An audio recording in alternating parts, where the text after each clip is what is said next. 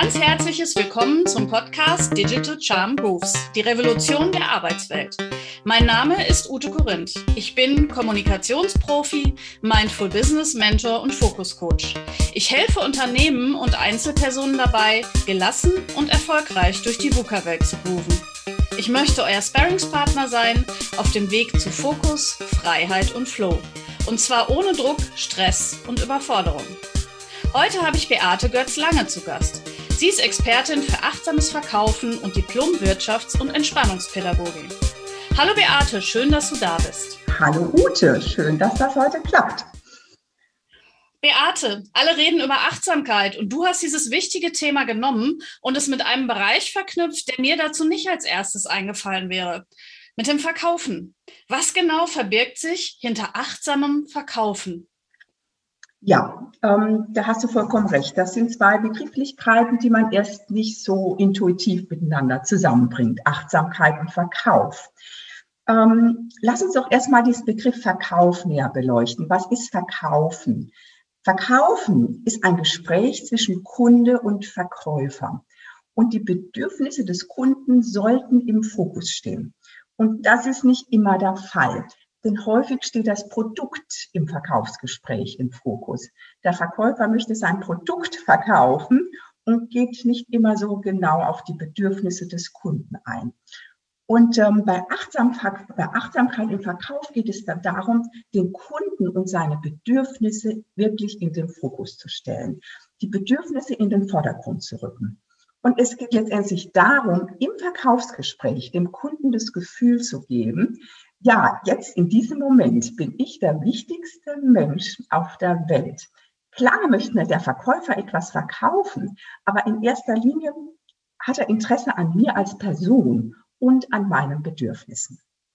Mhm. Und ähm, wenn das gelingt, ne, also dann, dann, dann ist da auch ein Vertrauensverhältnis aufgebaut. Und das ist ja die Voraussetzung zum Verkaufen.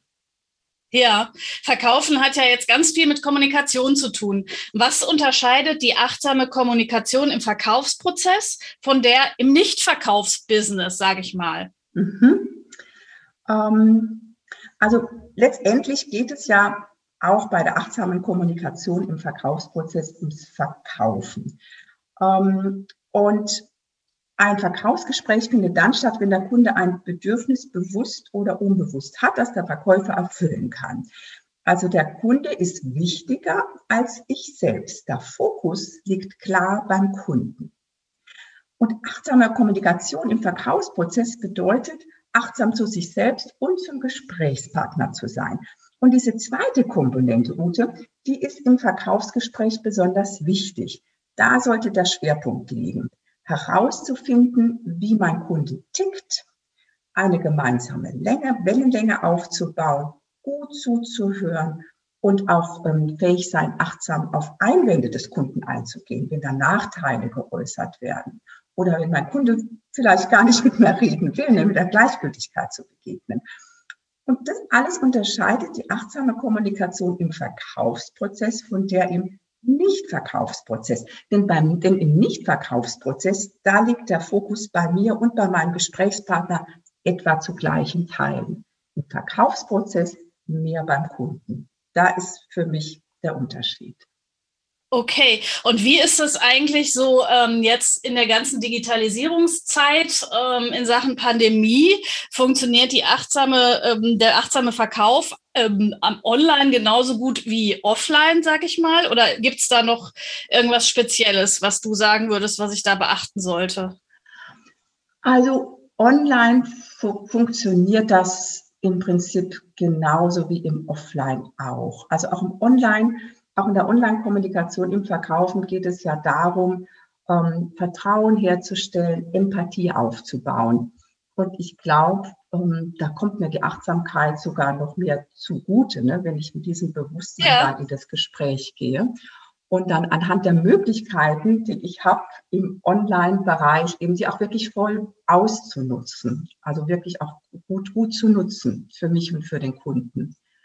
Mhm. Und geht das Thema achtsam verkaufen für dich über die Kommunikation hinaus? Ist das ähm, oder betrifft es wirklich nur die Kommunikation? es geht über die Kommunikation hinaus.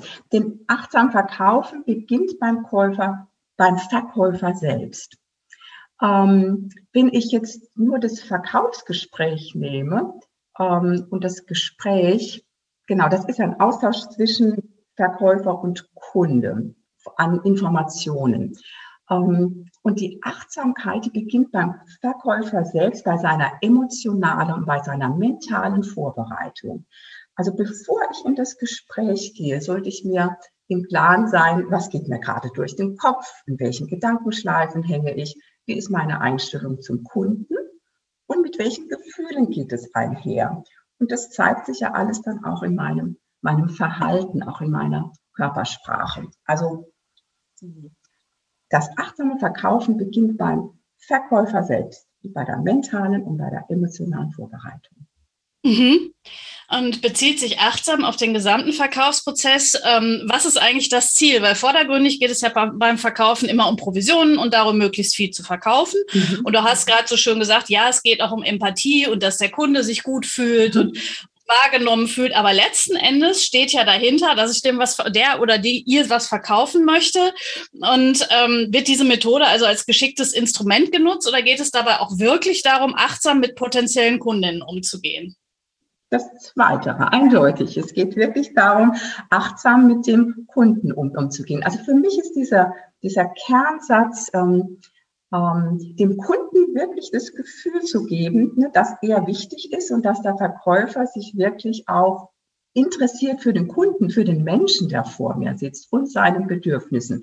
Also nicht dieser klassische Produktverkauf. Ne, ich möchte jetzt nur irgendwie mein Produkt da platzieren und verkaufen, sondern in erster Linie geht es mir darum, herauszufinden, was braucht denn der Kunde und dann auch die Konsequenzen zu ziehen. Wenn das nicht passt, wenn mein Produkt nicht die die Bedürfnisse des Kunden erfüllen kann oder meine Dienstleistung, dann auch sagen zu können, okay, das ähm, ähm, ähm passt nicht, ich habe da nicht die passende Lösung für Sie. Ähm, wir sollten uns vielleicht irgendwann mal später wieder zusammensetzen ne? Ähm, und dann auch wirklich diese Ehrlichkeit an den Tag zu legen.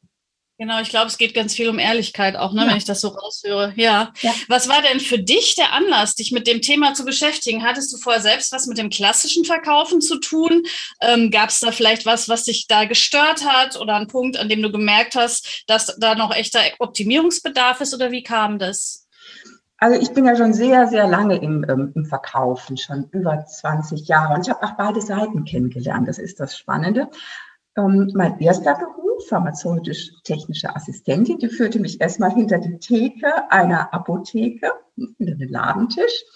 Und ähm, dann habe ich später über ein Abendgymnasium dann mein Abi nachgemacht und ähm, Wirtschaftspädagogik studiert und bin dann in den, war dann Pharmareferentin, genau, habe als, habe den Pharmabereich, den Pharmaverkauf kennengelernt und dann nach dem Studium war ich bei einer Firma, die Verkaufstraining verkauft hat. Also äh, Training für mittelständische Unternehmen und ein Schwerpunkt war der Verkauf. Da hatte ich jetzt die Chance, sowohl zu verkaufen als auch eben Verkaufstrainings als Trainerin, als Coach durchzuführen. Und ähm, ich habe sowohl als im Pharmabereich, ne, auch als später wirklich viele Verkaufstrainings kennengelernt und auch gute Trainings kennengelernt, ohne Frage. Aber mhm. es stand die, meistens stand die Verkaufsfertigkeit im Vordergrund. Also so ein roter Faden für ein Verkaufsgespräch. Öffentlichen Verkaufsgespräch. Ne, wie, wie geht das mit der Fragetechnik? Wenn ich das Bedürfnis habe, wie unterstütze ich das? Wie schließe ich ab? Wie ich auf Einwände um? Klassisches Verkaufstraining. Was da fehlt, ist, ja, ähm, wie, wie muss denn der Verkäufer drauf sein, damit er wirklich ein gutes Gespräch führen kann? Was brauche ich, um auch wirklich, um wirklich diese Fertigkeiten auch gut ausführen zu können. Jetzt sind wir bei der Achtsamkeit. Das hat was mit der mentalen und der emotionalen Vorbereitung des Verkäufers zu tun. Nur, nur wenn ich mich, wenn ich fähig bin, mich selbst zu beobachten, ähm, in welchen Gedankenschleifen hänge ich, welche, welche Verhaltensmuster sind mir eigen, ähm, wie fühle ich mich, wie, wie, bin ich drauf, bevor ich in das Gespräch gehe. Na, also das ist die Voraussetzung, um dann auch wirklich ein gutes Gespräch führen zu können. Also ja. daher sehe ich die Achtsamkeit als eine Erweiterung ne, von den klassischen Verkaufstrainings, die ich vermisst habe. Da war wirklich eine Lücke. Okay, das heißt, äh, früher die Verkäufer, also bevor du, du hast ja auch ein Buch zum achtsamen Verkaufen geschrieben, bevor ähm, dieses achtsame Verkaufen quasi bekannt wurde, ähm, äh, ist es genau so immer abgelaufen. Völlig unvorbereitet ins Gespräch reingegangen, vielleicht mal geguckt, was könnte den interessieren, aber von Achtsamkeit keine Spur. Ist das so richtig? Ähm, also ich denke, der ein oder andere hat es sicherlich intuitiv gemacht, ähm, aber nicht bewusst. Und wir alle wissen ja, wenn Bewusstsein ins Spiel kommt, dann sind wir einfach nochmal, dann, dann wird es besser. Ne? Dann, dann werde ich wirklich besser, wenn ich bewusst ähm, daran arbeite und das nicht einfach nur intuitiv mache, sagen wir jetzt mal so in Anführungsstrichen. Ja, und funktioniert achtsames Verkaufen in allen Branchen oder würdest du da Einschränkungen machen oder sagen, dass es für einige besser läuft, für andere schlechter? Hm, wie siehst du das? Oder was hast du für Erfahrungen auch schon gemacht? Ja, also ich sage mal so, es gibt einige Branchen, da steht wirklich der Preis im Vordergrund. Ne? Also da ist der Einkäufer wirklich auf den Preis fixiert. Ähm, ich glaube, da ist es ein bisschen schwieriger, diesen Menschen dann auch zu öffnen wenn wirklich nur der Preis die Hauptrolle spielt. Aber letztendlich hat ja jeder Mensch auch andere Bedürfnisse. Der Preis ist ein unternehmensbezogenes Bedürfnis, aber der Mensch als Kunde hat ja auch noch viele persönliche Bedürfnisse, wie zum Beispiel Sicherheit oder wie zum Beispiel Macht oder Anerkennung. Und ähm, das gelingt mir natürlich durch den achtsamen Verkauf viel besser, dann auch darauf eingehen zu können. Und jetzt mache ich mal ein kleines Experiment mit dir, Ute. Stell dir mal vor, du hast, ähm, du möchtest etwas kaufen, ein Produkt kaufen, hast zwei Verkäufer. Und die haben identisch das gleiche Produkt. Das gibt's ja, ne? die werden ja oft nur unter unterschiedlichen Namen in den Handel gebracht. Und ähm, beide Verkäufer bieten dir den gleichen Preis. Bei welchem ja. würdest du jetzt kaufen? Bei dem, der wirklich auch nur auf deinem Produkt und auf den Preis eingeht oder bei dem anderen, wo du das Gefühl hast, Mensch, der nimmt mich auch mich als Mensch wahr. Also da habe ich das Gefühl, wenn ich mal was brauche, ne, der hilft mir auch, da ist auch ein guter Service noch dabei. Ne, also das ist ja so das, was den achtsamen Verkäufer dann auch von dem anderen unterscheidet. Ne? Dieses wirklich auch auf dich als Menschen einzugehen. Aber bei wem ja. zu kaufen. Also jetzt, ähm, ich bin gerade ins Schwanken geraten, weil ich habe gerade gedacht, es gibt so Produkte, also es muss schon was Größeres sein, wo ich vielleicht auch länger überlegen muss, äh, dass das für mich überhaupt eine Rolle spielt. Mhm. Also bei kleineren Sachen wäre ich eventuell sogar eher genervt, wenn mich jemand da ähm, in so ein langes Gespräch verwickelt und ne, aber bei so, also wichtigen Entscheidungen natürlich der, der auch, ähm, der mich als Mensch wahrnimmt.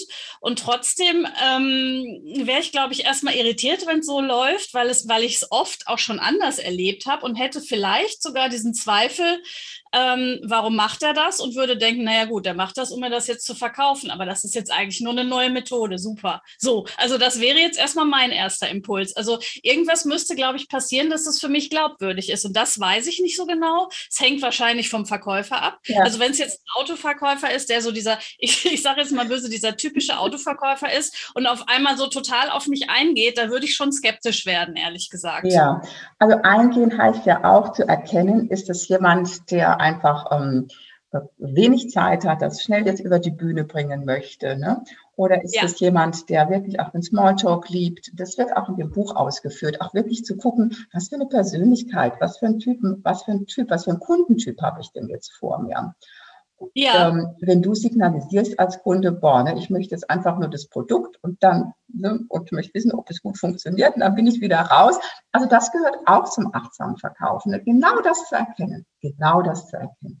Mhm. Ja, ähm, nun haben wir ja, normalerweise spricht man ja immer von vier Persönlichkeitstypen, so im normalen Verkaufsprozess. Mhm. Ähm, nach welchen Typen oder welche Typen hast du da in, dein, in deinem Buch verwendet oder welche verwendest du beim Verkaufen? Was machst du da für eine Unterscheidung? Mhm. Also ich, du hast recht, da gibt es eine ganze Reihe auf dem Markt. Ähm, in dem Buch wird die Leifer-Methode erklärt. Ähm, die habe ich mich vor Jahren zertifizieren lassen. Fand ich besonders gut, weil du da nicht so in so eine Schublade gesteckt wirst ähm, sowohl du selbst als auch der Kunde. Also ähm, das ähm, ist ein Modell, das dir zeigt, okay, je nach Lebenssituation ticke ich noch mal anders als Mensch. Also ich als Mutter verhalte mich in bestimmten Situationen anders als jetzt in Verkaufssituationen, wenn ich in der, Ver wenn ich in der Verkäuferrolle bin.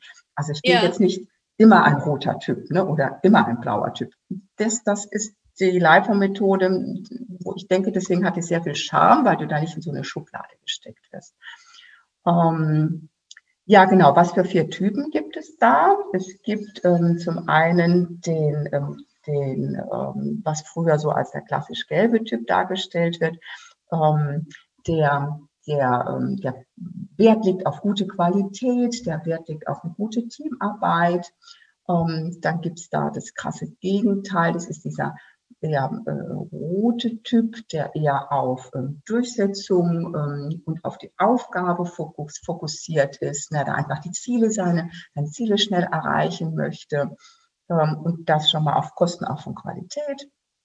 Und ja. gibt es den vernunftbetonten Menschen, Zahlen, Daten, Fakten spielen eine Rolle, eine große Rolle, die Sicherheit, ne, der prüft alles hundertmal, bevor er sich dann entscheidet. Ja, und dann gibt es noch ähm, diesen sehr menschenorientierten, ähm, der aber auch für sich auch gerne die Bühne sucht, der sehr viel mit Humor arbeitet, mit Kommunikation, gerne mit ganz vielen Menschen in Kontakt ist, so der klassische Netzwerker unter uns. Das sind so die vier, ganz grob mal ähm, gezeichnet. Den Link zu dem Buch und zu der Methode beziehungsweise den vier Persönlichkeitstypen findet ihr dann auch in den Shownotes, wie immer, und auch noch diverse andere Links zu Beate. Ähm, und Beate, wenn du jetzt am Ende nochmal so die drei wichtigsten, elementarsten Punkte des achtsamen Verkaufens für die Hörerinnen zusammenfassen würdest, dann wären das welche? Also kannst du vielleicht nochmal so ein bisschen mh, hm, auch auf die Methoden eingehen, die du da, also du hast ja jetzt schon so ein bisschen was erzählt, aber gibt es vielleicht so ein, zwei Tricks, die du schon so mit auf den Weg geben kannst, die man man sofort anwenden kann? Mhm. Ja, also das Erste ist natürlich erstmal Achtsamkeit für sich selbst zu entwickeln, selbst so in diese Beobachterrolle reinzugehen und zu gucken, ähm, genau, was sind so meine Verhaltensmuster und in welchen Gedankenschleifen hänge ich denn. Und ähm, so als Tipp, um mich selbst auch wirklich relativ schnell in gute Stimmung zu bringen, ähm, davon hast du bestimmt auch schon gelesen, das ist das Lächeln. Und diese Methode wird häufig mal belächelt, aber sie ist wirklich, sie ist wirklich wahr und auch ähm, gut ähm, schon äh, wissenschaftlich untermauert. Und am besten geht das entweder eine Minute Dauerlächeln und wenn du das nicht so gut kannst, dann nimm einfach einen Bleistift zwischen die, also zwischen deine Lippen und ähm, dann werden nämlich automatisch diese Muskeln, die Mundmuskeln nach oben gezogen und das ist das Signal für das Gehirn, Glückshormone auszuschütten. Das ist cool. Wieder Muskulatur zusammen. Ne? Und wenn du das eine Minute durchhältst, dann kannst du es nicht verhindern, einfach besser drauf zu sein. Das finde ich super. Und wir wissen ja auch alle, ne, jeder Tag ohne Lächeln ist ein verlorener Tag. Von daher passt das perfekt.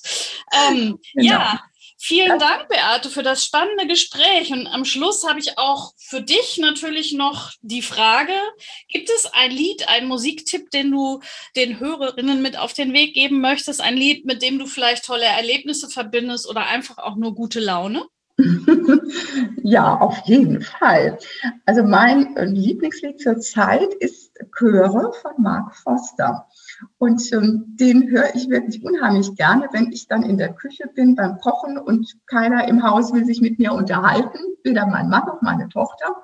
Dann setze ich den Kopfhörer auf und dann drehe ich die Chöre an von Mark Foster und dann fange ich an zu tanzen in der Küche und es geht mir richtig gut. Also das ist für mich im Moment das Motivationslied schlechthin. Ja. Das finde ich super. Und ich glaube, du hast den einen oder die andere auch jetzt schon motiviert, ein bisschen beim Verkaufen mal drauf zu achten. Ah, auf der einen Seite natürlich zu gucken, wie agieren Leute, die mir was verkaufen möchten. Und wenn VerkäuferInnen unter den HörerInnen sind, vielleicht auch mal drüber nachzudenken, ob sich da noch was ändern ließe. Relativ schnell vielleicht auch. Ja, ich danke euch fürs Zuhören. Links gibt es wie immer in den Shownotes, wie schon gesagt. Bleibt gesund und wenn ihr mögt, schaut doch mal wieder vorbei, wenn es wieder heißt Digital Charm Boost. Macht's gut, bis bald.